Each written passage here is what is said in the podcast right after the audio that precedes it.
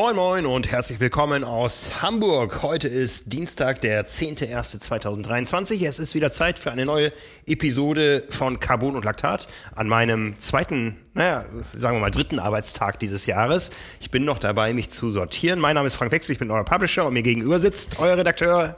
Lars Wichert in der zweiten Arbeitswoche. In der zweiten Arbeitswoche und genau. in einem zweiten Podcast. In meinem zweiten Podcast, genau. Letzte Woche ein paar Probleme beim Hochladen gehabt. Das wird diese Woche hoffentlich nicht so sein, aber ähm, so wie es schien, konnten wir da alle wieder ganz gut besänftigen, ähm, dadurch, dass wir die Datei dann richtig gewählt hatten und sie den Podcast dann nicht doppelt holen mussten. genau, das machen wir heute besser aber ich habe äh, die richtige Datei dann gehört. Das heißt, ich weiß schon so ungefähr, wie du über den Jahreswechsel gekommen bist. Bist du denn jetzt wieder im Training angekommen? Ich bin wieder im Training angekommen, genau. Die langen Einheiten auf der Rolle ähm, gehen auch, also bis zu zwei Stunden, finde ich, geht jetzt relativ flüssig vonstatten. Ähm, äh, die erste Schwimmeinheit habe ich auch schon wieder intus.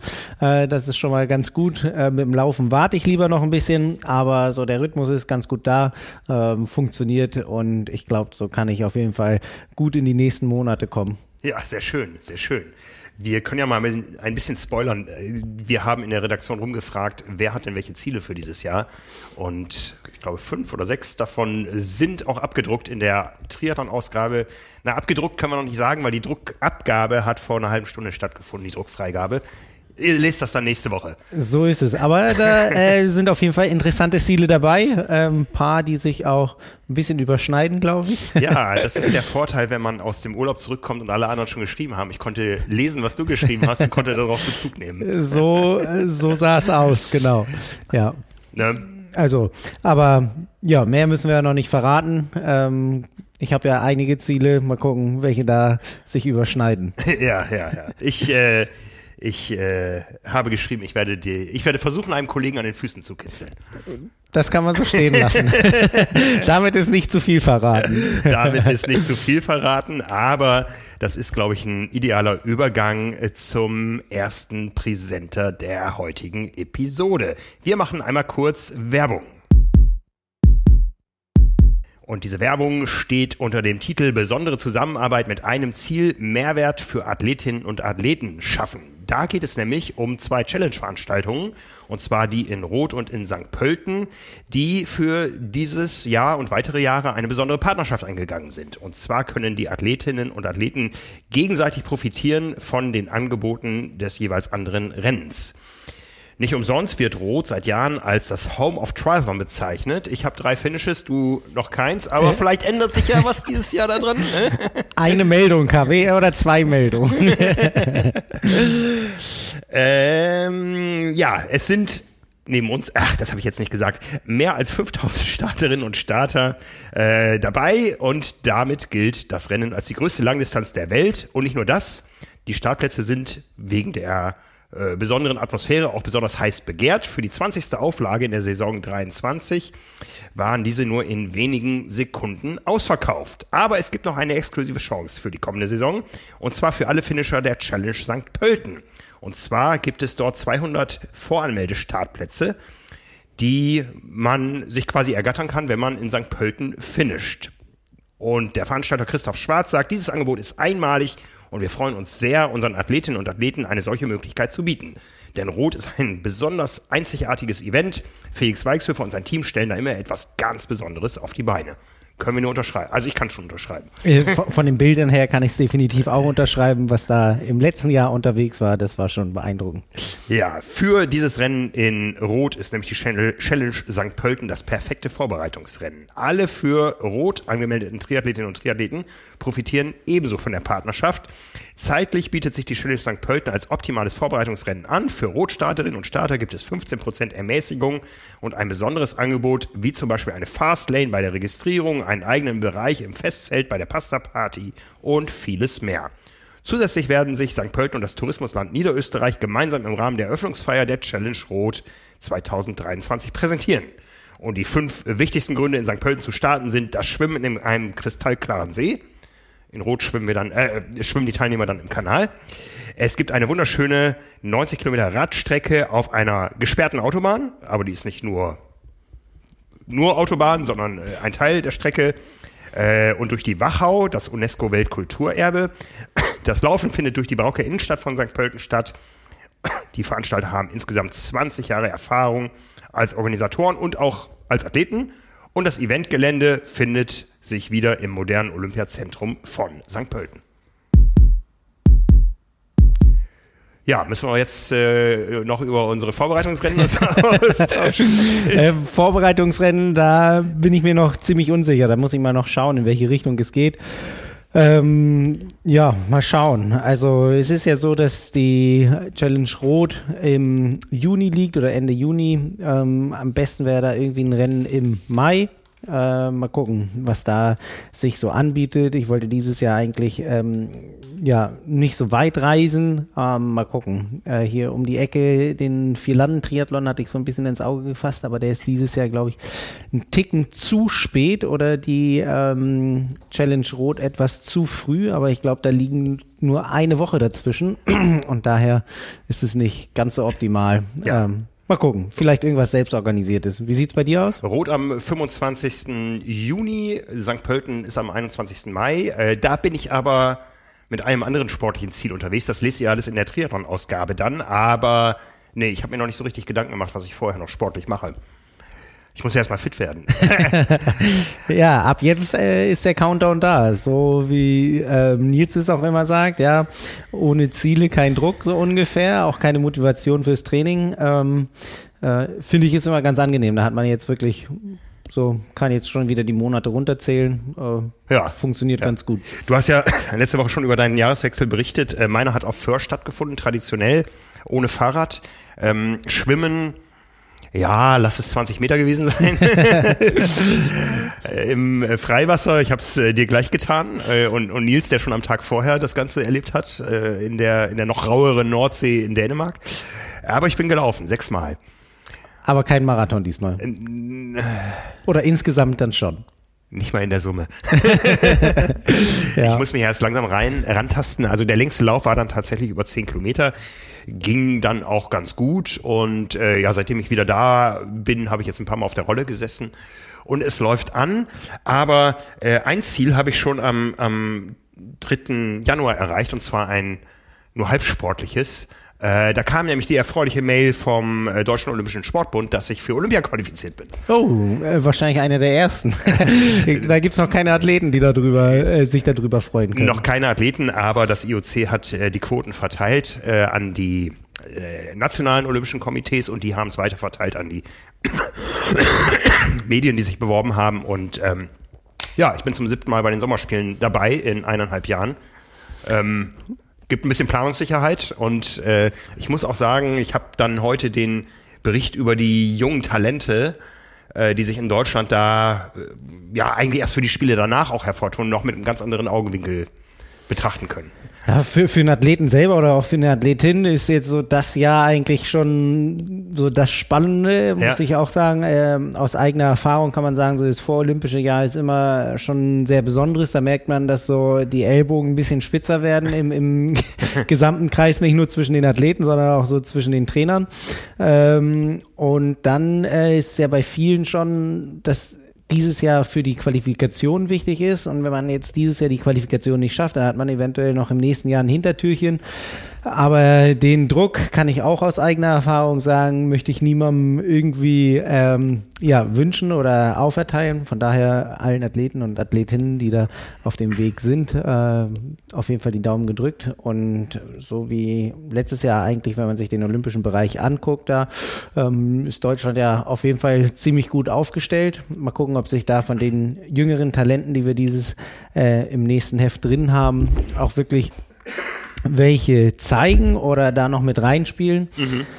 Aber ist natürlich immer ja eine schwierige Sache, wenn es eben insgesamt nur vier Plätze gibt, zwei weibliche, zwei männliche Plätze, dann ist das schon ähm, ja bei der Anzahl der Athletinnen und Athleten da schon ähm, richtig Betrieb. Ja, für Journalisten gibt es zum Glück ein paar mehr als nur vier. äh, aber die müssen sich ja über alle Sportarten verteilen. Und ich habe jetzt auch mal in den Terminplan reingeguckt. Ist ein bisschen unglücklich. Wir betreuen ja die Sport, Sportarten Sch Schwimmen und Triathlon. Und der Triathlon liegt äh, mitten im Schwimmen, zumindest die Einzelrennen. Und äh, es wird dann am Ende etwas entspannter, wenn dann äh, noch das Mixed Team Relay stattfindet im Triathlon und die Freiwasserwettkämpfe beim Schwimmen. Ja, ähm, Ich habe versucht, äh, Airbnb zu buchen. Es gibt genug Angebote, aber wenn du was gebucht hast, kam dann eine Mail, oh nee, wir haben, es muss ein Fehler von Airbnb sein. Äh, ich habe gedacht, man kommt da günstig unter in Paris. Ähm, die Athletendörfer und Journalistendörfer, die sind ja sehr zugangsbeschränkt und vor allem sind die Journalistendörfer richtig teuer und die Journalistenhotels. Und ja, jetzt muss ich mal gucken, wie ich das mache. Aber es ist ja noch lange hin. Ähm, haben wir ja auch ein bisschen Vorlauf. Ich bin ja ganz froh, dass ich Nizza schon gebucht hatte, bevor Ironman letzte Woche nach eurem Podcast äh, dann verkündet hat. Ich glaube, am Donnerstag wurde es offiziell, ja, so wie es alle erwarten, findet die Männerweltmeisterschaft in Nizza statt. Ja, da war auf jeden Fall ein ziemlich guter Riecher hier in der Redaktion unterwegs. Also es hatte sich ja schon so ein bisschen angedeutet. Ja, ja. Ähm, ja, kann man jetzt äh, sehr weit ausholen, glaube ich. Ähm, auch wenn man sich so die Reaktionen aus dem Netz anhört oder durchliest. Ähm, es gibt auch unter Prominenten ähm, Befürworter dafür oder nicht mhm. unbedingt Befürworter, aber auf jeden Fall Stimmen, die sagen, dass man sich das erstmal angucken muss und äh, dem Ganzen auch offen gegenüber sein sollte. Ähm, Gerade auch ähm, positiv wurde äh, von den Prominenteren ähm, hervorgehoben, dass es eben jetzt die WM in Europa ist und nicht nochmal ein mhm, Standort mhm. in ähm, Amerika.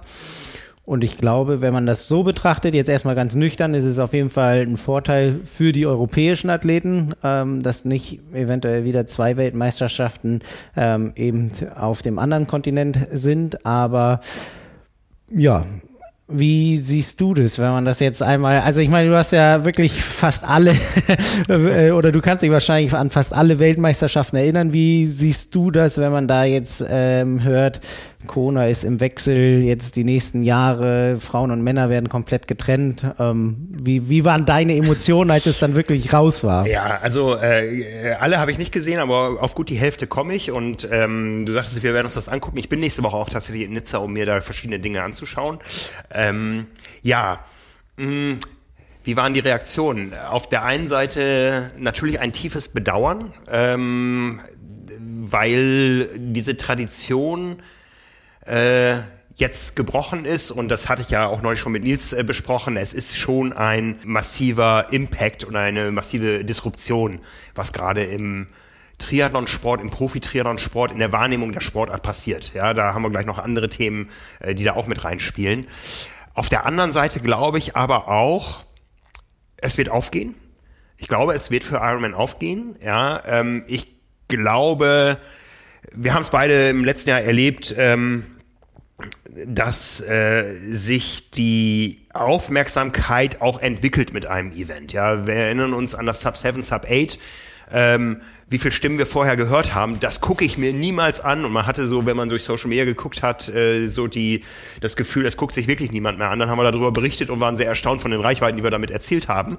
Also es hat dann anscheinend die Leute doch interessiert. Und mit Utah war es genau das Gleiche. Und genauso wird es auch mit Nizza passieren. Ja.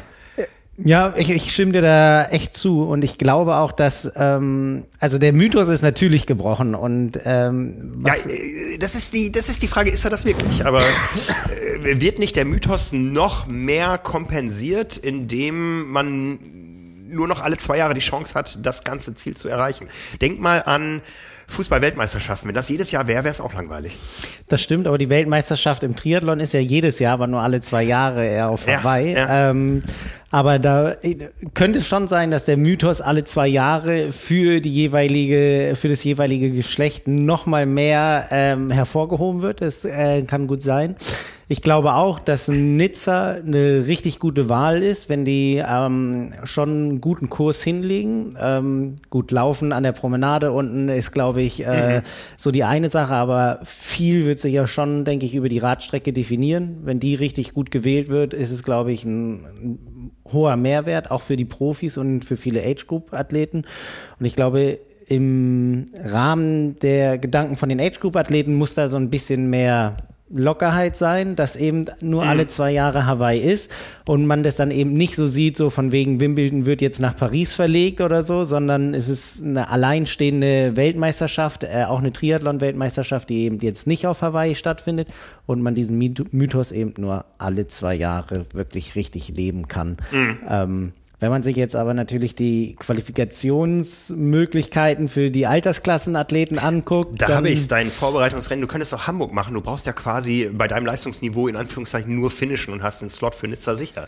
Äh, für, für Nizza glaube ich, da ähm, das wird leicht, ja. ähm, da gebe ich dir recht. Aber für Hawaii nächstes Jahr ähm, haben wir eigentlich so diesen Punkt, der auch finde ich persönlich, viel jetzt auch so im, im Vorhinein diskutiert wurde. So von wegen, ja, man muss die WM kleiner machen, ähm, gucken, dass man nur noch mhm. die Besten dahin schafft. Und aufgrund des großen Überhangs wirkt es ja jetzt eigentlich wirklich so, dass äh, nächstes Jahr, und ich habe ja 2021 genau eigentlich diesen gleichen Qualifikationsmodus mitgemacht, wo eben nur 20 oder 25 ähm, Slots freigegeben sind. Und das ist dann wirklich so ein Qualifikationszeitraum, wo man sagen muss, im nächsten Jahr oder ab dem Jahr, wo man sich für 2024 qualifizieren kann, wird es ja so sein, dass wirklich nur noch die Besten eigentlich nach Hawaii kommen. Also dann gibt es noch den Überhang aus von, von den vorigen Jahren, wo eventuell noch ähm, langsamere unterwegs sind. Aber wer sich dann im nächsten Jahr qualifiziert, kann ja schon, der muss ja über den Sieg kommen eigentlich. Ja, also, ja. Also wird auf jeden Fall nicht leicht, ähm, aber eine Herausforderung ist es nochmal auf Hawaii zu sein. Aber das sind dann schon wieder Ziele, die die viel weiter weg sind. Ähm, aber das ist schon eine Sache, ja, muss man so ein bisschen sehen, wie weit dann der eventuell der Überhang ist. Ich meine, jetzt nächstes Jahr ist ähm, das Männerrennen, wie weit dann der Überhang von den Frauen eventuell auch ist, wie dann die Verschiebung in den Jahren da drauf ist. Das ist, glaube ich, so eine sehr interessante Sache auch mhm. für den Gesamtqualifikationsmodus, der ja jetzt insgesamt noch in den Sternen steht. Ja, also es ist ja vieles durcheinander gewirbelt worden die letzten Jahre. Es gab ja schon äh, vor dieser Entscheidung jetzt viele Athleten, die aus äh, einer Qualifikation teilweise für 2021 einen Slot für Kona in diesem Jahr gemacht hätten und den jetzt wieder verschieben konnten und so. Also es gibt schon einen gewissen Athletenstau für das nächste Jahr, der aber irgendwann ja mal abgebaut äh, sein wird, wenn die Dinge wieder normal laufen. Und momentan gehen wir davon aus, dass die Dinge normal laufen indem sie diesen zweijährlichen We Wechsel haben, der ja jetzt erstmal für vier Jahre festgelegt ist. Ich glaube, dass sich die Szene damit arrangieren wird. Ja, das mag einem gefallen oder nicht gefallen. Auch wir sind ja nur Berichterstatter. Also wir haben da auch einige Stimmen bekommen. Ihr müsst doch jetzt und nein, wir müssen gar nicht. Wir müssen das Ganze kritisch äh, beurteilen und beäugen ähm, und äh, finden da durchaus äh, viele kritikwürdige Punkte, aber auch einige Dinge, die gut sind. Ich glaube zum Beispiel, dass der Frauensport massiv profitieren wird und von daher werden wir da am Ball bleiben und ähm, äh, werden aber natürlich von uns aus da nicht an irgendeiner Änderung mitarbeiten oder so. Das steht uns als Journalisten nicht zu. Ja, das ähm, ja. Es gibt für, für alles und für und wieder. Ne? Also ja. ich würde auch sagen, es wäre cool, wenn einfach äh, alles kleiner gemacht wird und dann eben äh, beide Rennen. Und das finde ich ist so mit der kritischste Punkt, den man so mhm. an ähm, kreiden kann, dass eben Frauen und Männer komplett getrennt voneinander sind. Ja, ich ja. finde im Profibereich jetzt ja gar nicht so extrem schlimm, aber gerade wenn man in den Altersklassenbereich reinguckt, wie viele Triathlon-Paare etc. da wirklich schon unterwegs sind, mhm. die das so als ein Ziel nehmen, dass die komplett auseinandergerissen werden und man dann sich eigentlich zwei Großreisen in einem Jahr irgendwie finanzieren muss, das sehe ich nicht ganz so. Also ich glaube, dann werden viele eher ohne ihre Begleitung unterwegs sein, wenn sie immer noch den, diesen Traum haben. Ähm, und aus meiner Sicht, wenn es dann halt alles so ein bisschen kleiner gemacht worden wäre, eben wieder nur ein Tag, weil zwei Tage auf Hawaii nicht gehen, ähm, wäre ich ein Befürworter. Wobei ich da auch wieder diesen Punkt sehe, dass eben das Frauenrennen wieder vom Männerrennen beeinflusst werden kann oder von den Altersklassenathleten, ähm, dass man eben äh, wieder eine getrennte Aufmerksamkeit hat, äh, dadurch, dass ähm, Männer und Frauen an einem Tag sind. Und ähm, das ist halt eigentlich ein Punkt, den wir im letzten Jahr gesehen haben, der ziemlich gut aufgegangen ist, dass da eben, wie du eben schon gesagt hast, mit den zwei unterschiedlichen Renntragen wirklich beide eine Aufmerksamkeit bekommen haben. Und ich glaube, das ist halt echt eine Sache, die man jetzt in den nächsten Jahren ähm, ja herausdefinieren muss und gucken muss, ob es funktioniert oder mhm, nicht. Mhm. Ähm, natürlich wirkt es jetzt erstmal so, dadurch, dass die Angst da ist, dass Nizza nicht voll wird, dass man die Plätze hinterher geschenkt bekommt. Und das, muss ich sagen, ist auch so ein Punkt, wo ich denke, ob das jetzt sein muss oder nicht, ist wirklich äh, mit einem großen Fragezeichen zu versehen. Ähm, in die andere Richtung, wenn es halt alles auf einen Tag gemacht wird und dann wieder ähm, nur die aller, allerbesten hinkommen und es dann eben keinen Platz fünf, sechs oder sieben gibt, sondern wirklich mhm. nur noch die ersten drei oder ersten vier, wird es auch genügend Leute geben, die dann sagen, ja, ähm, da sind zu schnelle unterwegs, ich habe nie eine Chance zur WM zu kommen. Ähm, also da gibt's, glaube ich, aus allen Ecken ähm, gute Kritik, aber ich glaube, man muss jetzt wirklich einmal absehen, wie es dieses Jahr läuft. Ähm, natürlich ist es so, geschenkte Plätze, wenn man sich da einige Rennen anguckt, wie du gesagt hast, mit Hamburg, dann auch bei den Frauen sind dieses Jahr auch wirklich viele Plätze unterwegs, wobei die ja dann auf Hawaii starten. Da muss man mal gucken, wie es dann im nächsten Jahr mit Nizza aussieht. Ähm, aber ja, das sind halt wirklich so die Punkte, wo Fragezeichen dahinter sind. Ja, ich, ich bin sehr gespannt auf die Slotvergaben. Also es war ja, als wir das letzte Mal drüber gesprochen haben, nur klar, es gibt viele Frauenplätze, aber dass es jetzt so viele Männerplätze gibt. Ich habe ja gesagt, die Plätze werden weggehen. Ob es bei so vielen tatsächlich noch so ist, dass die alle weggehen werden, ich glaube schon, dass es so ist wie bei manchen Ironman 73 Weltmeisterschaften, dass jeder, der fahren will, auch eine relativ gute Chance hat, egal äh, wie er gefinisht hat, ähm, den Slot noch zu bekommen. Also da, da bin ich wirklich gespannt. Das, ja. das glaube ich auch. Und dann wird es so sein wie auf Mallorca. Sind hier noch irgendwelche im Raum, die den Platz haben wollen und dann stürmen doch noch vier nach vorne und prügeln sich fast. Äh, und dann muss der Sprecher erstmal sagen, okay, auch wenn es jetzt hier keine Reihenfolge aufgerufen wurde, es geht trotzdem nach Platzierung. Also, ja, ja. Ähm, aber kann gut sein, dass es da weit nach hinten geht, denke ich auch. Ja, ja. Also ich glaube schon, dass ähm, wie gesagt, es Verlierer gibt, Paare, ja, ähm, Athleten, die jetzt seit Jahren auf diesen einen Tag hinarbeiten und sagen, nee, danach wechsle ich meinen Beruf oder bekomme Nachwuchs und so weiter.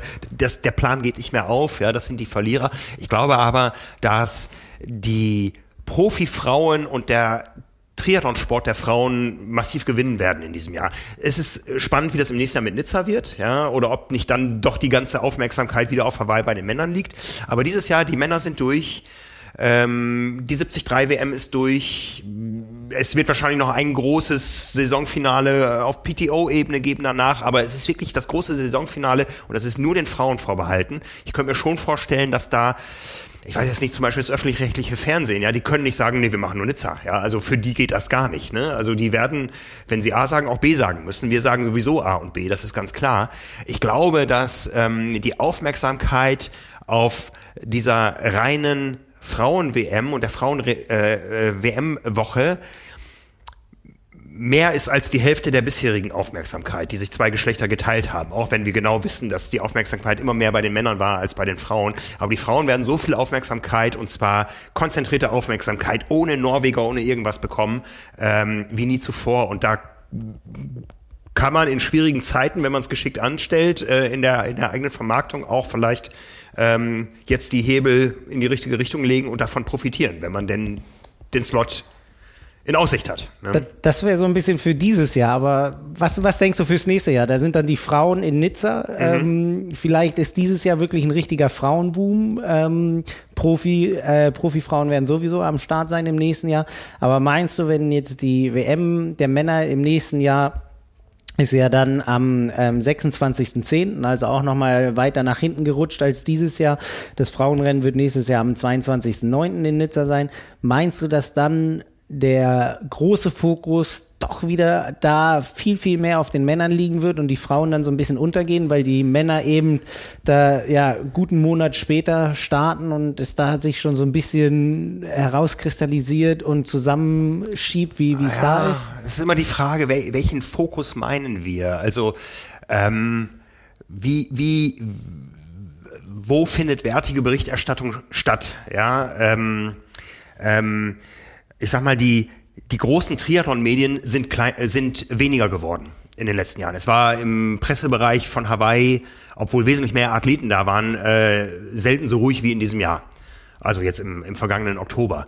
Ja, und ich gehe mal davon aus, dass ähm, es im nächsten Jahr auf Hawaii noch deutlich kleiner wird. Ja, weil wie gesagt, die großen Triathlon-Medien sind weniger geworden oder sind kleiner geworden. Das wird sich nicht mehr jeder leisten können, zwei Rennen überhaupt zu besetzen. Ja, das äh, war ein Trend, den wir jetzt schon gesehen haben. Ähm, die Frage ist äh, Agenturarbeit und so weiter. Was, was passiert? Dieses Jahr war äh, die Welt und die Bildzeitung zum ersten Mal auf Hawaii. Was passiert damit? Ja, ähm, ich glaube, es ist wichtig, dass ähm, die Protagonisten, und da gehört der Veranstalter und die Athletinnen dazu, das Thema jetzt richtig spielen. Ähm, ich habe einen interessanten Artikel gelesen von Dan Amfield, so einer der renommiertesten Triathlon-Kenner ähm, auf nordamerikanischer Seite, dem, dem Gründer und Chef von Slow Twitch. Der hat geschrieben, ich erinnere mich an eine Bewegung, an die sich niemand mehr heute erinnert. Die größten Triathlons der Welt waren oder fünf der sechs größten Triathlons der Welt, so war es, glaube ich, waren vor einigen Jahren reine Frauentriathlons. Das waren 5000 Athletinnen-Events unter einer Danskin-Serie in den USA. An die erinnert sich heute niemand. Aber die, die da waren, sagen, boah, was war das für eine Stimmung, ja. Und ich glaube schon, dass das gerade, es heißt Iron Man. Es ist eine enorme Herausforderung. Es ist äh, brutal. Äh, und das nur für die Frauen. Das kann dem Ausdauersport für Frauen insgesamt einen riesen Vorschub äh, geben. Ja, wir haben ja mal das Glück gehabt, dass wir das Buch von äh, Catherine Switzer auf Deutsch übersetzen äh, konnten, die die ähm, ja, man streitet sich so ein bisschen, ob sie wirklich die erste war, aber die, die hat damals äh, den Frauenmarathonlauf populär gemacht, indem sie als unter abgekürzten Namen äh, beim Boston Marathon gestartet ist. Und ich habe gesagt, du musst da hinkommen. Ja, das wird, weil, weil sie setzt sich ein weiter für den, für den äh, Frauensport ähm, in verschiedenen Sportarten, möchte auch äh, Mädchen Sport zugänglich machen und so weiter. Und die musste eigentlich sein. Ja, also das, ähm, ähm, ich glaube, ich glaube, es gibt, es gibt da viele Ups und Downs. Ne? Und ähm, ähm, ich, ich bin sehr gespannt. Ich glaube, man kann das Jahr 24 nicht beurteilen, äh, solange 23 nicht abgelaufen ist. Vielleicht gibt's auch wieder Überraschungen. Ja? Also vielleicht gibt's ja auch ganz andere Player, die sagen, oh, jetzt machen wir mal hier wo das nicht mehr so spannend ist, machen wir mal ordentlich Konkurrenz. Es gibt ja auch die erste Abmeldung, ja. Ben Kanut. ja, Ben Kanut äh, sagt wegen der Hochzeit seines Bruders ab oder für Nizza. Äh, für Nizza, genau. Wobei er nicht abgesagt hat, ähm, sondern eher verschoben hat, äh, so wie ich es mitbekommen habe. Geht das bei den Profis tatsächlich auch so, ja? So äh, die Farrell. Ja, das wusste ich auch nicht so ganz. Ich war da auch so ein bisschen überrascht, aber anscheinend ähm, entweder gibt's die Klausel für alle Profis oder er hat dann eine Ausnahmegenehmigung bekommen. So richtig äh, rauszuhören war es nicht. Mhm. Auf jeden jeden Fall ähm, ist in seinem YouTube-Video das so weit herausgekommen, dass er eben ähm, ja die Hochzeit seines Bruders anstand, äh, sie einmal den Rennkalender angeguckt haben, die 73 WM gesehen haben, Hawaii gesehen haben und haben dann dazwischen auch noch so einen Monat gesehen, der ähm, halbwegs frei ist und dann haben sie gesagt, okay, da musst du heiraten, damit es für meine Saison ungefähr passt. Ähm, dass Ironman jetzt da ähm, ja Nizza auf ähm, den 10. September liegt, war dann äh, oder legt, äh, war dann für ihn ja sehr überraschend für für die die Gesamtsaisonplanung, meinte selber auch, dass es für ihn extrem schwer ist, ähm, überhaupt acht bis zwölf Monate im Voraus irgendwas zu planen, weil nichts da ist. Mhm. Ähm, und wenn dann so kurzfristig Entscheidungen getroffen werden, ist das für einen Profisportler einfach absolut nicht machbar. Ähm, und in jedem anderen Jahr würde er Nizza starten, aber dieses Jahr eben nicht. Hat die Möglichkeit bekommen, ähm, seinen Startplatz eben zu verschieben und hat den jetzt auf 2024 geschoben und hat, denke ich, dann dieses Jahr, so wie es sich angehört hat, mit der 73 WM da auf jeden Fall auch noch ein ziemlich großes Ziel ähm, in Lati. Also da Mal gucken. Er kommt ja eh eher von der Mitteldistanz, war ja sein erstes Rennen jetzt letztes Jahr, wo er sich qualifiziert hat. Ähm, von daher mal gucken, wie es dann eventuell mit der Langdistanz bei ihm in diesem Jahr aussieht oder ob es nochmal ein größerer Aufbau Richtung Hawaii ist. Aber damit haben wir auf jeden Fall schon mal einen Athleten, der ähm, nicht in Nizza starten wird. Und ja, mal gucken. Äh, ich finde so die spannende Sache, um wen es sehr ruhig geworden ist, äh, wo er selber gesagt hat, ähm, es liegt daran, wenn es ruhig ist, wird viel trainiert, ist Jan Frodeno, ähm, der bekanntlicherweise äh, mit Nizza nicht ganz so ähm, ja, ähm, wie, wie sagt man das äh, höflich, äh, aber da nicht ganz so mit einverstanden ist. Ähm, vielleicht hilft ihm das, dass er jetzt in Andorra lebt und da auch viele Anstiege fahren kann und da nochmal irgendwie eine andere Radperformance bekommt und sich so ein bisschen mehr mit dem Kurs ähm, ja, äh, vertraut macht oder da auf jeden Fall mit, dem, mit den Bergen vertraut ist. Aber da darf man, denke ich, auch noch gespannt sein, wie seine Entscheidung ist, ob er seine Karriere mit einen Start bei der Weltmeisterschaft beendet oder ob er sich da lieber irgendwelche anderen Rennen raussucht. Und, ich ähm, ich habe ja. ja. ich sage ja schon seit Jahren, Jan Frodeno verliert kein Rennen mehr und ich habe mir auch seit Jahren vorgenommen, jede Langdistanz, die Jan Frodeno noch macht, da bin ich dabei dass ich nun als Konkurrent dabei bin. Nein. ja, ähm, da, ich finde, das ist auch noch ein ganz spannendes Thema, äh, wie da zum Beispiel die Norweger reagieren, ähm, ob die Nizza jetzt annehmen oder nicht. Ja. Ähm, Gerade auch so wenn man die Stimmen gehört hat, war es ja schon so, ja, der Sieg von ähm, Eden war auf jeden Fall mehr wert als der Sieg von Christian Blumfeld. Also kam mhm, ja mhm. bei den beiden so ein bisschen raus, ähm, weil der Sieg eben auf Hawaii war und nicht in St. George. Da, und eben mit dem Ziel, Olympische Spiele, da hat ja Gustav Iden auch gesagt, äh, das Ziel ist die Goldmedaille. Ähm, dann kann ich mir vorstellen, dass sie dann doch eher sagen, okay, wenn es jetzt dieses Jahr in Nizza ist, dass sie dann beide sagen, okay, das nicht. Aber Christian Blumfeld hat sich ja schon immer so danach angehört, als ob er gerne Jan Frodeno einmal im Wettkampf schlagen möchte. Und äh, wie wir bekanntlich wissen, gibt es ja auf jeden Fall einen Sponsor, der auch äh, bei der Challenge Rot mit drin ist, was auch der äh, eigene Sponsor ist. Mal gucken, ob es da zu dem Rennen kommt, äh, das alle erwarten oder was viele erhoffen. Ähm, ich glaube, eine größere Bühne gibt es neben der Weltmeisterschaft kaum, als wenn es bei der Challenge Rot stattfindet. Ja, wohl, wohl wahr, wohl wahr und vor allen Dingen äh, auch vor, vor großer Kulisse.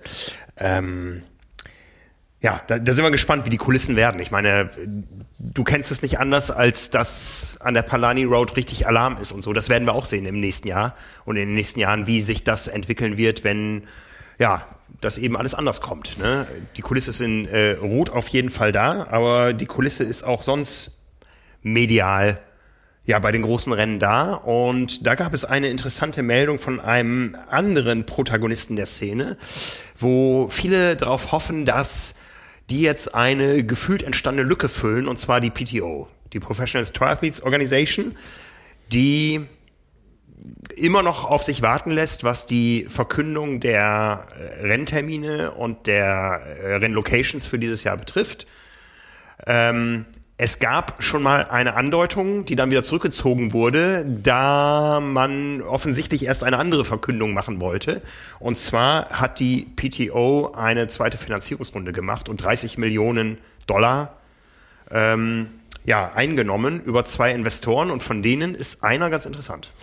Einer ist ganz interessant. Ja, es sind beide interessant, ne? Aber ja, es, es, sind ja drei. Neben dem ähm, alleinigen Investor der ersten Runde, äh, Sir Michael Moritz, ähm, der da schon in der ersten Runde oder der in der ersten Runde ganz alleine da stand, ähm, gab es jetzt zwei ähm, ja, in der zweiten Finanzierungsrunde zwei weitere. Einmal der Divergent, Divergent Investments. Ähm, genau, also ein Unternehmen, das wirklich darauf aus ist, Gewinn zu machen. Äh, und dann gibt's eben mit dem weiteren Investor oder mit dem dritten dann eben Warner Bros. Discovery. Warner Bros. Studios kennt ja wahrscheinlich so gut wie jeder, der irgendwie Zeichentricks oder Filme guckt. Äh, das ist auf jeden Fall eine sehr interessante ähm, Verbindung. Und äh, die sind ja seit 2021 mit in der PTO-Tour vertreten und sind für die Gesamtübertragung zuständig. Und ist auf jeden Fall in die Richtung sehr interessant, dadurch, dass sie sich da, denke ich mal, auch nochmal mehr versprechen, als nur einfach ein bisschen Triathlon zu übertragen. Ja, ähm, was, was man wissen muss, äh, Warner Bros. ist inzwischen ein Dach unter ganz vielen Medienmarken, wo zum Beispiel auch Eurosport dazu gehört. Ja, und äh, wir wissen alle, Eurosport ähm, gibt's eins und zwei, ja. Zwei ist hinter der Bezahlschranke, da liefen zuletzt die PTO-Rennen zum Ärgernis vieler Leute. Ähm, und wir wissen auch, dass da noch ordentlich Luft nach oben war, wenn man das Ganze mal so aus äh, sportfachlicher Sicht betrachtet. Aber ähm, das ist ja durchaus die Strategie von der PTO, ähm, die Rennen attraktiv für ein Massenpublikum zu machen. Und da muss noch, glaube ich, äh, eine Menge passieren, aber die Weichen dafür werden gestellt gerade, habe ich das Gefühl. Genau, ich, ich glaube, da muss man so zwei Seiten sehen, wenn man sagt, es wird für ein breites Massenpublikum irgendwie attraktiv gemacht. Ich glaube, da muss man einmal so die Rezipienten sehen, also die, die das irgendwie verfolgen, ähm, die es medial verfolgen. Ich glaube, da ist auf jeden Fall auch noch Luft nach oben. Äh, das wäre ja so der Part, wo eben äh, Warner Bros. mit reinkommt. Und dann gibt's einmal noch mal so die äh, Schiene, dass es für die Athleten attraktiver äh, werden muss. Ähm, jetzt bei den Rennen, die die letztes Jahr waren, hat man schon gesehen, dass es für die Athleten irgendwie noch nicht ganz so oder für die Age Group Athleten noch nicht ganz so attraktiv war. Ähm, mhm. Mal gucken, wie es wird, wenn es jetzt ähm, wahrscheinlich ja mit einem Rennen in Europa sein wird. Ähm, das finde ich eine sehr interessante Sache. Aber wenn man eben auf diese mediale Schiene geht, ähm, Und da habe ich jetzt gerade so auch mal ein bisschen geguckt, was überhaupt so der Wunsch der Rezipienten oder was die Unterhaltung oder Sportunterhaltung überhaupt ausmacht. Und wenn man da so an die Big Player denkt, also so das, was immer noch am meisten geguckt wird, ist einfach Fußball, gefolgt von Motorsport und Tennis. Ähm, Gerade in Deutschland gibt's dann aber auch immer noch mal so ähm, ja, saisonale Züge, die mitgehen. Zum Beispiel jetzt ist es im, im Winter einfach mit Biathlon ein richtig großes ähm, Publikum, das da angesprochen wird. Die Darts-WM wird auch immer größer. Und ähm, was Demnächst Super Bowl. Super Bowl und das wäre dann In noch einer Nacht zu einem Montag von 0.30 Uhr bis ungefähr 4.30 Uhr. Ja, das Richtig. du? Äh, mal gucken. wäre auf jeden Fall mal die Chance, äh, die langen Strecken da äh, in, in, mit einem Sternchen zu versehen. Ja. Aber wie du sagst, genau, ähm, Super Bowl ist auch noch so eine Sache, die auch eher so saisonal erscheint, aber auch einen extremen Boom hat. Ähm, und wenn man jetzt einmal so diese Sportart nimmt, da wurde dann auch so ein bisschen gefragt, was denn ähm, die ja, Zuschauer sich wünschen oder was es ausmacht, warum sie es gucken. Und es geht, ähm, ja, als erstes der, oder der Hauptwunsch äh, war einfach Unterhaltung. Es muss unterhaltsam sein. Und ähm, die Unterhaltung baut sich darauf aus, indem es quasi ein interessanter Wettkampf ist. Also es müssen interessante Wettkämpfe sein. Dann fand ich ganz lustig, sympathische Moderation muss, ist ein Punkt, der komplett damit reinspielt. Ähm, und dann eben der, der Unterhaltungspunkt, der da auch noch so mit dabei ist. Und ähm, da muss, glaube ich, einfach so ein bisschen passi äh, was passieren, dass es eben für die Zuschauer vorm Fernseher bei so einem 100-Kilometer-Event einfach spannend wird. Und da, Mhm. glaube ich, sind so Überlegungspunkte, die man so ein bisschen nehmen muss, ähm, auch von der Seite von PTO gemacht werden müssen, wie man es schafft, dass auch so eine Langdistanz interessanter in der Übertragung ist. Ja, da haben wir vor Weihnachten, Nils und ich waren dabei, mit der PTO tatsächlich drüber gesprochen, mit dem Pressesprecher, wohin geht die Reise? Und der sagte ganz klar, weil ja immer dieses Gerücht im Raum stand, neben der 100 Kilometer Distanz wird es auch eine 200 Kilometer Distanz geben, um eben auch die Langstreckler richtig bedienen zu können, ähm, vielleicht auch Ironman so ein bisschen den Wind aus den Segeln zu nehmen. Da haben die ganz klar gesagt, wird nicht kommen. Wird nicht kommen, weil nicht telegen. Nicht für ein TV-Publikum interessant. Ja, so abwechslungsreich kann man das Rennen gar nicht gestalten über diese lange Dauer, dass die Leute da am Ball bleiben. Äh, Der Gegenpol ist ja die Super League, wo ich für mein klassisches Triathlon-Verständnis sage, viel zu verspielt, viel zu wenig nachhaltig von der Wertigkeit. Aber ähm, hier auf deinem Platz saß neulich Hadi Töne, der das Ganze ähm, gerne mal moderiert und er sagt, es ist sowohl als Moderator super kurzweilig, als auch wir erreichen gute Zugriffe, gute Quoten damit. Ähm, das ist ein attraktives, buntes Format, da passiert was. Den Leuten ist es scheißegal, wer die Athleten sind, die wollen einfach die Show sehen und ähm, das funktioniert in einem Massenmarkt. Ja, Und äh, die PTO sagt ganz klar, wir werden bei der Renndauer bleiben, es wird nicht länger werden, aber wir wissen, wir müssen das Ganze attraktiver machen und werden an den Formaten noch schrauben. Und da sind wir sehr gespannt. Also, wenn, wenn man jetzt keine, an, nicht an den Formaten schraubt oder so, finde ich, äh, wie du eben gesagt hast, wenn man sich die Super League anguckt oder eben auch die Arena Games, ähm, WTCS-Rennen, die teilweise übertragen werden, sind ja auch kurzweilig und häufig auch ähm, spannend. Ähm, was, glaube ich, einfach mit dazukommen muss, was sie eben bei den Arena Games haben, ist, dass man ähm, auch eben bei der PTO-Übertragung, wenn man da jetzt auf diesen 100 Kilometern bleibt, dass man es hinbekommt, dass man besser die Abstände sieht, dass man eventuell sieht, welche Gruppe schließt irgendwie welche Lücke, dass man einfach mehr Zahlen, also jetzt nicht zu verspielt, aber dass man einfach mehr Zahlen irgendwie dem Zuschauer noch bietet, damit er, finde ich persönlich, in diesen Durststrecken ähm, ja noch mehr irgendwie selber mitfiebern kann, da eventuell gucken kann, in welche Richtung es läuft. Ich meine, es gibt auch äh, Herzfrequenzeinblendungen, Wattwerte, das finde ich sind alles so Sachen, die schon interessant sein können, ähm, wo glaube ich, wo es einfach so ein bisschen hingehen muss, damit man da auch noch ein bisschen mehr was zum Greifen hat. Also wenn man so Aufholjagden sieht von, weiß ich nicht, äh, Lionel Sanders oder zum Beispiel Sam Long, Ja. äh, das sind so Sachen, das wäre doch interessant, wie viel Watt er jetzt gerade mehr tritt und das auch irgendwie dann eben für den Moderator oder für die Moderation wesentlich leichter zu machen, um da eventuell noch Unterschiede zu das erklären. Das ist ja seit Jahren auch von der PTO versprochen, aber es ist einfach nicht passiert. Ja, also wenn man wenn man daran denkt, was da alles versprochen wurde und initiiert wurde und ich weiß noch so diese ersten Rennen damals mit Miami und Daytona, da gab es irgendwelche virtuellen Pressezentren, die waren letztendlich aufgeblasen und inhaltslos, der reine Murks, völlig wenig nutzwertig. Ähm, da hat man, oder wir erinnern uns, glaube ich, alle an diese spektakulären Bilder von so einer Roboterkamera beim ersten Collins Cup in Chamorin, ja, die dann in super Zeitlupe die Athleten beim Durchlauf durch so ein komisches Zelt gefilmt haben. Aber äh, das waren äh, minimale Show-Effekte, aber so die eigentliche Essenz kam da nicht raus. Und ich erinnere mich an die Übertragung aus Dallas, wenn da nicht die Kulisse so interessant gewesen wäre, wäre die Übertragung totlangweilig gewesen. Ja, also ähm, pff, das war schon schon selbst für einen Triathlon-affinen Konsumenten wie mich ähm, hatte das schon gewisse Längen und da muss viel passieren, um eben über diese Dauer, an der man festhalten muss, weil sonst wird man irgendwann austauschbar mit äh, Super League und so weiter, um über diese Dauer das Thema interessant zu halten. Und da bin ich sehr gespannt, was da vielleicht auch mit mit Brainpower und Manpower von Discovery ähm, von Warner, äh, was da kommt, ja, weil dann kann der Sport insgesamt profitieren.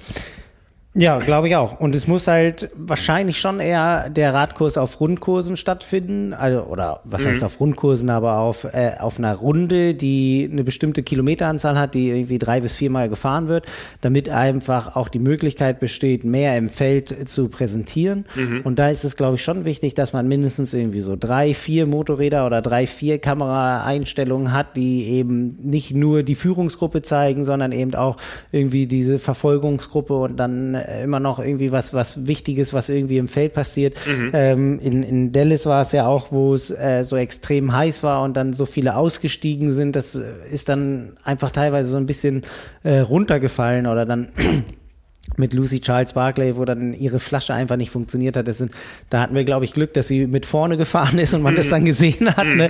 Äh, anders wäre es aber wahrscheinlich so ein bisschen unterm Radar gewesen oder dann wurde auch äh, während der Übertragung so standen so ein paar Fragezeichen, warum, warum ist es jetzt so? Mhm. Ähm, und wenn man da einfach so ein bisschen mehr Zugriffe hat ähm, über die einzelnen Kameras, die im, im Rennen unterwegs sind, glaube ich, ist es auf jeden Fall eine Sache, die ja, das alle an diese Krämpfe in Edmonton. Ja, das waren ikonische Bilder der letzten Triathlon-Saison.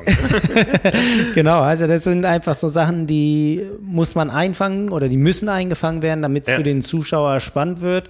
Ähm, ob jetzt zwei Kilometer Schwimmen übertragen werden müssen komplett, ich weiß nicht, ob man dann eventuell diese zwei Kilometer Schwimmen auch ein bisschen einfach einmal kurz zusammenfasst, zeigt, wie der Ausstieg ist, damit man es für den Zuschauer nochmal kürzer machen kann. Ähm, auch wenn die zwei Kilometer vom Profi definitiv schneller absolviert werden als jetzt von uns, aber es ist ja trotzdem so eine zeitliche Spanne, wo nicht viel passiert. Also man sieht wenig, man sieht nur Badekappen, es sei denn, es gibt irgendwie so einen Australian Exit, wo alle einmal aus dem Wasser kommen, aber mhm. sonst passiert da ja noch nicht viel, bis auf das man sieht, dass da jemand, dass es eine Führungsgruppe gibt. Und mhm. deshalb, ähm, das wäre zum Beispiel auch noch so eine Sache, wo man es so ein bisschen zusammenraffen könnte, aus mhm. meiner Sicht. Also.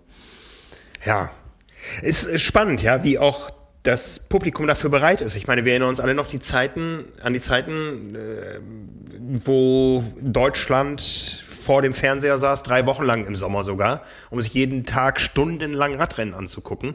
Ich weiß nicht, ob, äh, wenn das Phänomen Jan Ulrich, was es jetzt damals äh, gepusht hat, äh, wenn das heute kommen würde, ob das wieder so wäre oder ob einfach die Zeiten sich auch geändert haben, ob diese äh, Aufmerksamkeitsspanne einfach immer, immer kürzer geworden ist, dass sowas nicht mehr funktioniert. Ja. Ich habe damals auch so ein bisschen vor dem Fernseher gesessen. Natürlich, haben wir alle. Ne? Also.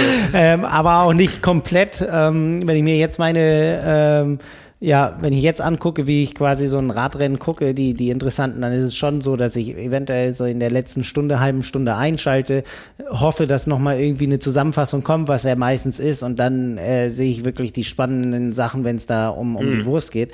Und ich glaube, dann, ja, aus meiner Sicht muss es so ein bisschen mehr dahin gehen, dass es eben gestrafter ist, oder wenn man es halt komplett ähm, überträgt, dass es da eben auf jeden Fall spannend für den ähm, Betrachter ist, dass da irgendwie mehr mit Zahlen gespielt wird, mit Abständen, dass es eben nicht nur ist, ich habe die ganze Zeit ähm, den Führenden oder die Führende in der Totalen und sehe die durch die mhm. Landschaft fahren. Also ja, da, ja. Da, da, muss man einfach so ein bisschen von wegkommen, denke ich. Ja, ich glaube, ganz entscheidend, wenn man wirklich an äh, Massen denkt, ähm, ist, wie die Medien, äh, die Massenmedien damit umgehen.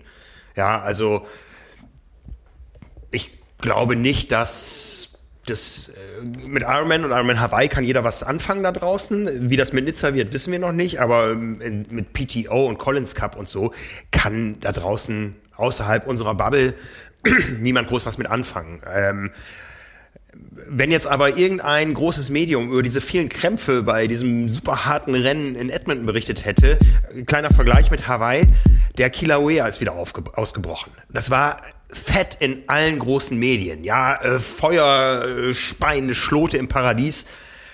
Äh, das ist getriggert natürlich durch den spektakulären Ausbruch des Mauna Loa, aber der Kilauea, der ist seit Jahren aktiv und was da gerade ist, ist so ein kleines Brodeln. Ja, das ist also medial völlig überzogen in ähm, der, der Wahrnehmung hierzulande. Ähm, Manchmal kann das aber nicht schaden. Ja? Vielleicht braucht man wieder sowas beim Triathlon, dass irgend so ein Thema da medial völlig äh, überzogen dargestellt wird, um die Leute erstmal wieder aufs Thema zu stoßen. Ja? Ja. Wir müssen ja alle mit der Zeit nach Jan Frodeno jetzt planen.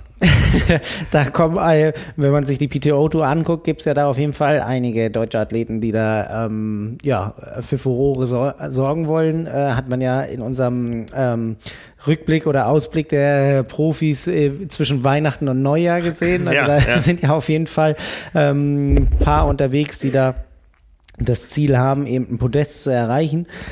Aber das ist eben wirklich so der Punkt, dass man diese PTO-Tour vielleicht so ein bisschen mehr irgendwie schaffen muss, ins, ins Massenmedium zu heben. Ja. Wie auch immer, aber dass da eben mal drüber berichtet wird, was dieses Rennen ausmacht oder weiß ich nicht. Vielleicht klappt es mit dem Rennen in Europa, dass da irgendwie der Zugriff oder die, die ähm, Entfernung ein bisschen näher ist oder dass es nicht allzu weit für die ist. Aber mhm. das ist auf jeden Fall, glaube ich, so der Punkt, der ganz stark im Fokus steht, um es noch populärer zu machen, dass, dass man eben nicht nur die Triathlon-Bubble erreicht. Ja, Absolut, absolut. Ja, wir waren eben beim Thema Planbarkeit und die PTO, die sich noch nicht verkündet hat. Äh, heute sind äh, einige Athleten kalt erwischt worden, denn es gibt auch bei Ironman noch weitere Änderungen infolge dieser Disruption äh, mit dem Move nach Nizza. Und zwar haben die Europameisterschaften ähm, ja ihre Standorte getauscht. Im letzten Jahr gab es gar kein Profifeld bei den Männern in Hamburg. Dieses Jahr wird es Profi-Europameisterschaft. Ganz überraschend. Und zwar eine sehr gut dotierte mit nämlich fünf Plätzen für die WM in Nizza. Die Frauen äh, kämpfen um vier Plätze bei der Ironman-Europameisterschaft in Frankfurt. Und äh, ja, das kam heute so nebenbei. Da gab es noch nicht mal eine Pressemitteilung zu oder irgendwas an aktiver Verkündigung.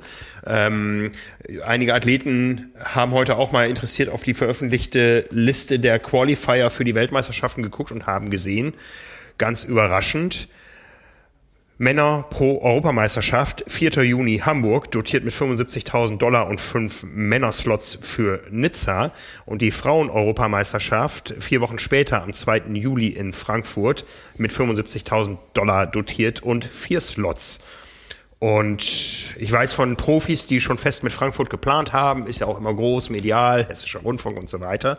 Und auf einmal, ja, switcht das Ganze nach Hamburg. Und ich glaube, dass auf jeden Fall das Rennen in Hamburg natürlich massiv davon profitieren wird, weil fünf Slots für die Weltmeisterschaften, die auch noch hier im Kontinent standen, wird zumindest sehr, sehr viele potente Europäer anziehen. Jo, da, da würde ich mal von ausgehen. Es war sehr, genau, kam so eine Nachricht, noch nicht mal so eine richtige Nachricht rein, aber wenn man diese Entscheidung betrachtet oder nüchtern betrachtet, dann ist es auf jeden Fall mal äh, eine Entscheidung, die nicht für zu großen Shitstorm sorgen sollte. Dadurch, dass die Entscheidung ja wirklich ähm, eigentlich, wenn man jetzt nicht die komplette Planung ähm, betrachtet, zum Wohle der Athleten ist, so dass die europäischen Athleten auf jeden Fall oder ähm, gerade ja eigentlich für die Männer die Chance äh, da ist, eben die Europameisterschaft und die Weltmeisterschaft mitzumachen. Ähm, weil ähm, sonst wäre einfach die Europameisterschaft da doch schon sehr nah am ähm, ja, letzten Qualifikationsrennen, das am 23. Juli in Lake Placid stattfindet. In Europa ist das letzte Qualifikationsrennen für die Männer am 9. Juli mit dem Ironman Switzerland. Da gab es zum Beispiel auch den Tausch, ähm, dass eben keine Frauen mehr starten oder keine Frauen die Plätze bekommen, sondern jetzt eben äh, der Ironman Switzerland ein Männerrennen ist. wurde getauscht mit dem Ironman in Vitoria. Aber ich glaube, das ist schon eine richtige Entscheidung, um da eben für die Profimänner und auch für die Profifrauen ähm, so die Möglichkeit zu geben, Europameisterschaft und Weltmeisterschaft mitzumachen. Ja, die beiden Rennen also gehören zu den höchst dotierten neben den Weltmeisterschaften. Es gibt noch die äh, Amerikameisterschaft in Texas, die ist noch etwas höher dotiert mit einem Gesamtpreisgeld von 175.000 Dollar und jeweils fünf Slots, aber Hamburg und Frankfurt stehen mit 75.000 Dollar für ein Geschlecht und äh, vier beziehungsweise fünf Slots da eigentlich schon in der zweiten Reihe, ähm, eigentlich auf einer Stufe mit der Afrikameisterschaft in Südafrika, die auch 150.000 Dollar für beide Geschlechter zusammen hat und jeweils vier Slots. Also ähm, das freut uns natürlich, dass Deutschland da einen richtig hohen Stellenwert hat im Ironman-Zirkus.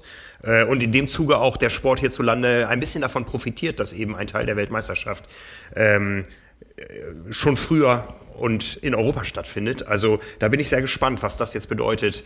Ähm, da sind wir natürlich am Ball, wer startet wo. Das können zwei sehr attraktive Rennen werden in Frankfurt und Hamburg. Nachdem Hamburg ja mit einem reinen Frauen-Profi-Rennen, ja, es war jetzt ja nicht so riesig. Ne?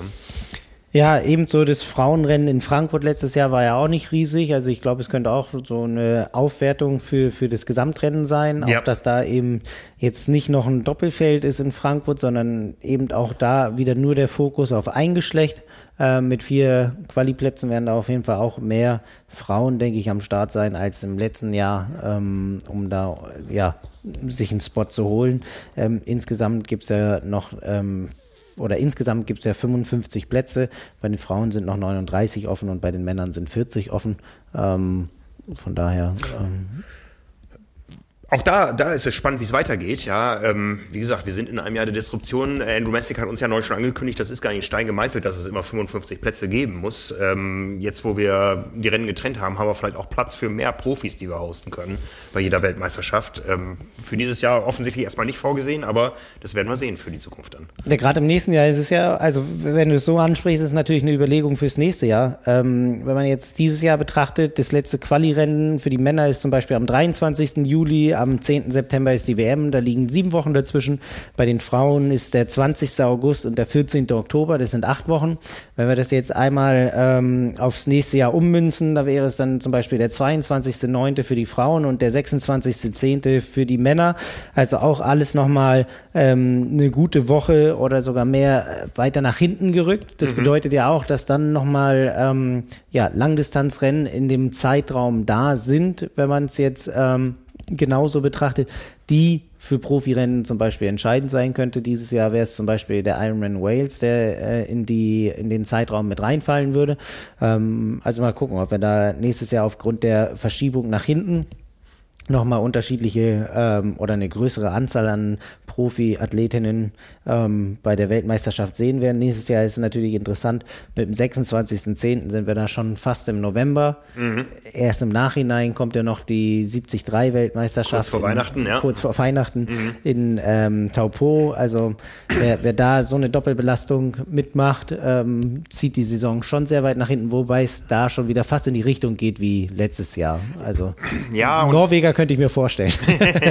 ja, und äh, dieses Jahr wird es ja letztendlich auch nicht anders. Unser Stand der Dinge ist, dass der Collins Cup, der ja auch für die Top-Profis ein Muss ist, ähm, ja auch nach Hawaii stattfindet, im November noch. Und äh, ich könnte mir vorstellen, dass dann im nächsten Jahr der Collins Cup vielleicht weiter nach vorne geht, vor die Weltmeisterschaften und weil die 73 WM eben noch kurz vorm Jahresende da steht. Ja. Oder es wird so ein Übergang dann über, über Nizza beziehungsweise Hawaii und den Collins Cup. Dann gibt es gar keine Saisonpause mehr. Also gibt es wirklich auch 0,0 Saisonpause.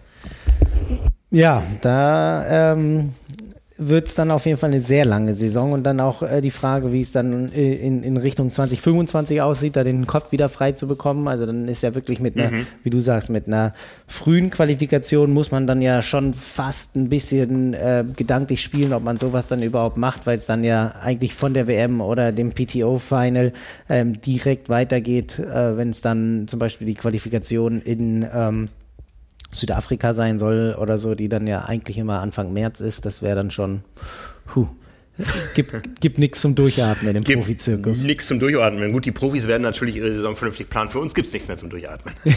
ja. Ja, es war alles mal so einfach. Ich nehme dich mal ein bisschen mit. Du bist ja noch nicht so lange im Triathlon dabei wie ich. Ähm, ich erzähle dir mal ein bisschen was über die Triathlon-Geschichte und jetzt hör mal gut zu. Der Ironman Hawaii Triathlon ist eine der bekanntesten Veranstaltungen der Welt. Er wurde 1978 zum ersten Mal ausgetragen und ist seitdem zu einem Symbol für Ausdauer und Entschlossenheit geworden. Das Rennen besteht aus einer 2,4 Meilen Schwimmstrecke, einer 112 Meilen Radstrecke und einem 26,2 Meilen Lauf. Seit seiner Gründung haben sich Tausende von Athleten dieser Herausforderung gestellt, aber nur wenige hundert haben es geschafft. Der diesjährige Ironman Hawaii findet am 13. Oktober statt. Zur Feier des 40-jährigen Jubiläums der Veranstaltung haben die Organisatoren eine Reihe von prominenten Teilnehmern auf die Beine gestellt. Dazu gehören der ehemalige NFL-Quarterback Tim Tebow und die olympische Goldmedaillengewinnerin Natalie Coughlin. Der erste Ironman Hawaii fand am 13. Oktober 1978 statt. Er wurde von vier Geschäftsleuten organisiert, die eine Veranstaltung ins Leben rufen wollten, die die drei Disziplinen Schwimmen, Radfahren und Laufen in einem durchgehenden Rennen vereint. Zu dieser Zeit bestanden viele Triathlon-Veranstaltungen aus mehreren Einzelrennen, die über den Tag oder das Wochenende verteilt stattfinden. Die Gründer waren der Meinung, dass die gleichzeitige Durchführung aller drei Disziplinen eine größere Herausforderung für die Athleten darstellen würde und dass die Zuschauer das Spektakel genießen könnten, wenn die Athleten die gesamte Strecke in einem Zug absolvieren. Am ersten Ironman Hawaii nahmen gerade einmal 52 Teilnehmer teil, eine relativ geringe Zahl, wenn man bedenkt, wie populär Triathlons zu dieser Zeit waren. Der erste offizielle Triathlon fand erst zwei Jahre zuvor statt. Von diesen 52 Teilnehmern erreichten nur 17 das Ziel innerhalb des vorgegebenen Zeitlimits von 10 Stunden. Der Sieger war Craig Kirtland, der die Strecke in 8 Stunden und 46 Minuten absolvierte. Eine beeindruckende Leistung, wenn man bedenkt, dass er ein Neuling im Triathlon war und keine Erfahrung im Langstreckenschwimmen oder Radfahren hatte.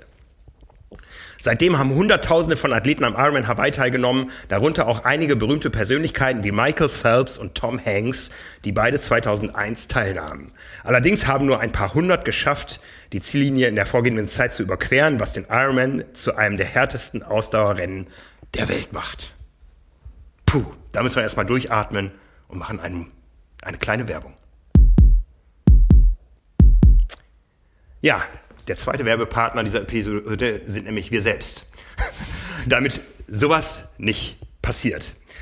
Hast du eine Ahnung, wer den Text geschrieben hat? Nee, aber da waren auf jeden Fall schon, ähm, ja. Nee, weiß ich nicht, wer das gemacht hat. Ich habe mir am Wochenende ähm, mal den Spaß erlaubt, weil das gerade so ein Trend ist unter Schülern. Ich möchte denen jetzt nichts unterstellen, aber ich habe eine künstliche Intelligenz gebeten, schreibe mir einen Text zur Geschichte des Armen Hawaii und da kam so ein Quatsch bei raus. Ne? Und damit das nicht passiert, braucht es Leute wie dich und mich und die ganzen anderen Kollegen hier, die ja, das Ganze mit Herz und Verstand und Sachverstand angehen und äh, Fakten hinterfragen können. Also mir ist nicht bekannt, dass ein Tom Hanks äh, je den Arm in Hawaii gefinisht hat. Der 13. Oktober ist natürlich Quatsch. Äh, die ganzen Zeiten sind Quatsch, die Teilnehmerzahlen und so. Diese künstliche, künstliche Intelligenz ähm, sucht Daten aus dem Internet zusammen. Also was man dem Text überlassen muss, der ist rechtschreibmäßig sauber, der ist, ähm, ja, wenn man die Fakten mal außer Acht lässt, einigermaßen vernünftig formuliert. Aber es braucht nach wie vor den Menschen, der vernünftige Dinge über Triathlon verfasst. Ja? Bei Tom Hanks hat die ähm, Intelligenz wahrscheinlich an ähm, Castaway gedacht, dass er da irgendwie schwimmen musste oder so. Aber Michael Phelps und Tom Hanks sind mir auch nicht als Ironman-Finisher bekannt. Ja, ich weiß nicht, vielleicht war es auch Forrest Gump oder so. ja, er ist auf jeden Fall der gleiche Schauspieler. Also. Ja. genau, ne? wahrscheinlich äh, findet man ihn irgendwo nochmal auf dem Fahrrad und äh, dann macht eine künstliche Intelligenz so einen Quatsch damit. Ja, wir äh, machen das natürlich gerne weiter und haben äh, besondere Herausforderungen in diesem Jahr mit den äh, vielen Meisterschaften, vielen Weltmeisterschaften, ja, ähm, äh, freuen uns drauf, aber damit wir das Ganze machen können, äh, brauchen wir natürlich euch, ja, und wir hören immer wieder, was können wir euch denn Gutes tun? Da können wir euch nur einladen, bestellt ein Abo von uns, ja, und das ist unser heutiger Werbebeitrag in eigener Sache. Das Abo zu Triathlon gibt es auf trimark.de. Ihr sagt auch vielleicht, äh, ich möchte kein Papier ins Haus geliefert bekommen. Das Ganze gibt es natürlich auch digital, das findet ihr da auch. Dann könnt ihr die Printausgaben einmal im Monat in der App lesen, neben allem, was sich da sonst so digital abspielt. Kostet seit diesem Jahr 84,95 Euro im Monat. Das kann man jetzt runterrechnen, wie wenig das umgerechnet in Energieriegel pro Monat ist. Aber ihr tut damit eine gute Sache und äh, ja, ermöglicht Menschen wie Lars und mir und den ganzen anderen, die heute hier nicht am Mikro sitzen, unseren Job zu machen und euch mit Infos weiter zu beliefern. Ja, das sind 23 Cent am Tag. Das können wir jetzt auf Monat wieder hochrechnen. Ja, also ähm, ja, damit können wir euch eben sagen, dass der erste Arm in Hawaii nicht an einem 13. Oktober 78 stattgefunden hat, sondern am 18. Februar 1978, dass auch nicht 52, sondern 15 Athleten am Start waren, davon 12 das Ziel erreicht haben und der Zielschluss lag ganz bestimmt nicht bei 10 Stunden, weil ich glaube, das hat keiner geschafft. Äh, das war auch so eine Zeit, wo ich ein bisschen drüber gestolpert bin. Äh, wenn man überlegt, wie jetzt die Zielschlusszeiten sind, dann wären 10 Stunden doch schon sehr ambitioniert für äh, einen Großteil aller Athleten. Ja, also, wenn ihr weiter fundierte Fakten über Triathlon lesen wollt und das äh, auf über 1000 Printseiten im Jahr und jeden Tag auf trimark.de, äh, inzwischen ja fast täglich in po verschiedenen Podcast-Formaten von uns, dann geht auf trimark.de in den Shop oder trimark.de slash Abo. Ähm, ja, wir freuen uns auf euch. So ist es. Und jetzt müssen wir beide trainieren. Wie viele Tage sind es noch bis rot? Oh, äh, sechs Monate knapp. okay, auf geht's. Danke dir, Lars. Danke auch. Bis zum nächsten Mal. Ciao. Bis zum nächsten Mal. Ciao, ciao.